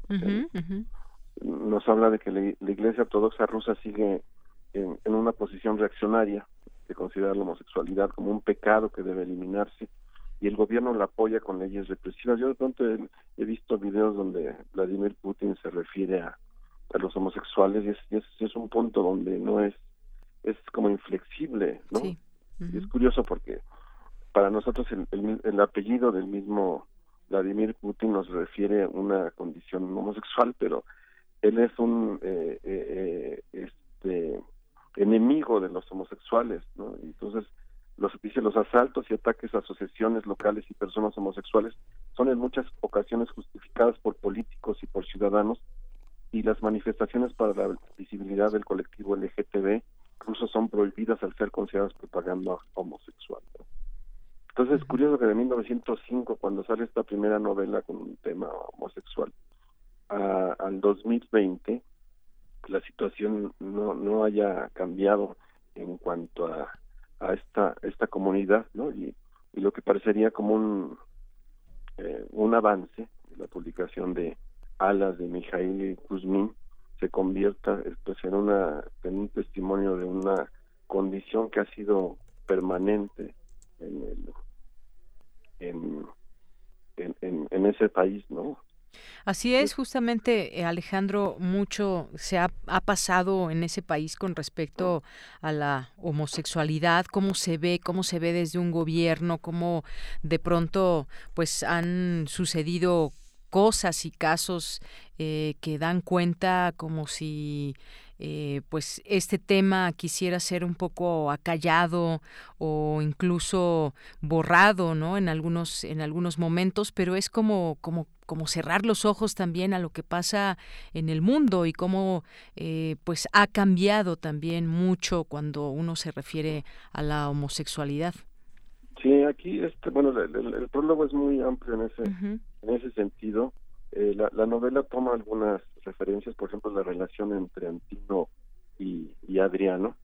y, y destaca sobre todo este personaje inquietante que, es- que se llama Strup, eh, que es, este, un- te digo, inspirado en igual parece que, que, el, que el autor, este, Mijail Kuzmin, leyó, bien conoció a la obra de Wall y también conoció a la obra de André Gide, y esto lo lleva un poco a, a, a, a cometer, a partir también de, de experiencias personales, esta, esta novela, ¿no? Eh, Te digo que eh, si alguien la lee, las- en este caso las notas al pie no molestan porque es un libro que está que tiene muchas referencias tanto a la música como a la pintura o la, la literatura, ¿no? Y este personaje de Sloop dice, dice, suele decir cosas muy, muy interesantes. Por ejemplo, cuando el personaje Vania quiere leer eh, a los griegos en, en, en traducciones al ruso, él le dice, dice, en lugar de una persona de carne y hueso que se ríe o se enfada, a quien se puede amar, besar, odiar, en la que se ve la sangre fluir por las venas, en lugar de la belleza natural de un cuerpo desnudo, usted prefiere tener un muñeco sin alma, fabricado casi siempre por las manos de un artesano. Y eso son, y eso es lo que son las traducciones, le dice, ¿no? Para convencerlo de que lea los a los griegos en griego y a los latinos en, en latín, etcétera, ¿no? Entonces la, la novela es, es, este, es, es una novela corta, dividida en tres partes, empieza en Petersburgo, luego sigue, se va hacia el campo y termina en Roma.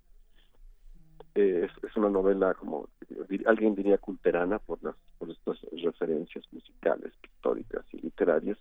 Y es una novela muy sutil que se lee de una, de una forma muy agradable, ¿no? Hubiera sido interesante que la portada fuera la, el- la obra esta de Giovanni Segantini que se llama El amor en la fuente de la vida, que es lo que le da estas alas de ángel a la, a la novela de, de Kuzmin, ¿no? En su lugar se eligió una pareja de jóvenes sentados en- a la orilla de un, de un río, puede ser, que también es otra imagen que está Sí, parece un río.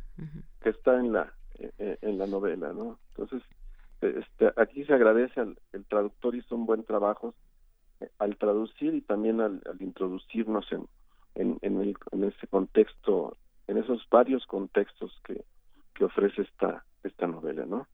Así es, 1905 dijiste, ¿verdad? De que salió? 1905, sí. Publicada por primera vez y bueno, pues un siglo más tarde, ¿cómo, cómo se ve esta novela, no?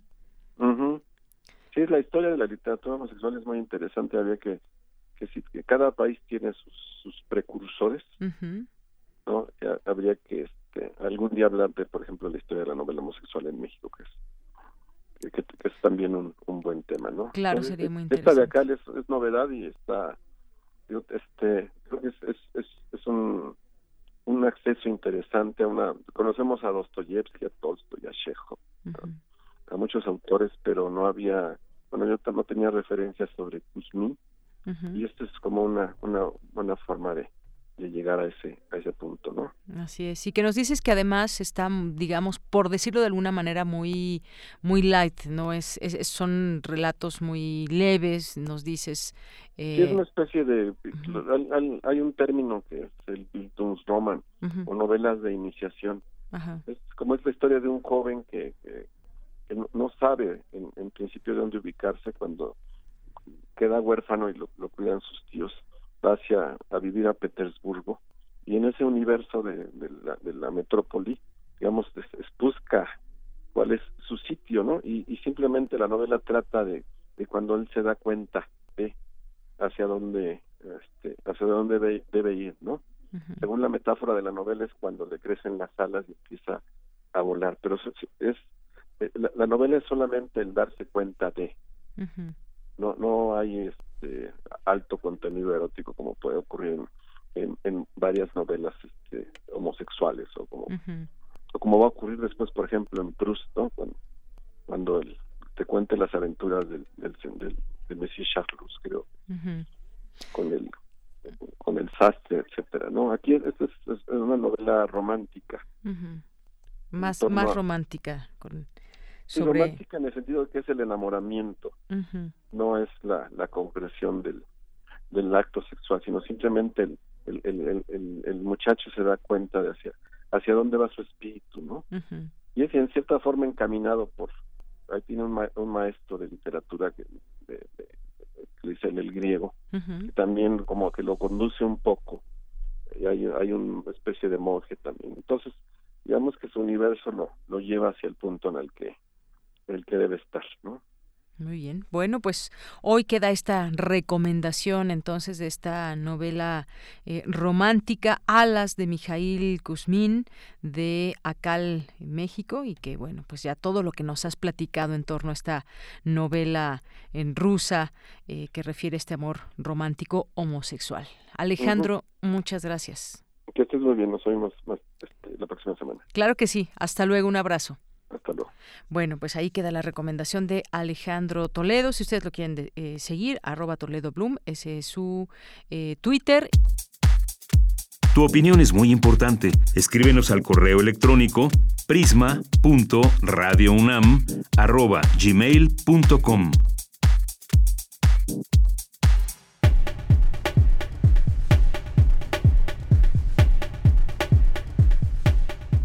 Esto fue Prisma RU. Gracias por su sintonía a través de nuestras frecuencias 96.1 de FM y 860 de AM.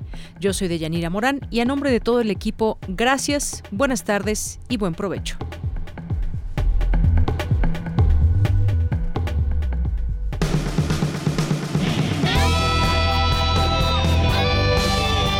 Prisma RU.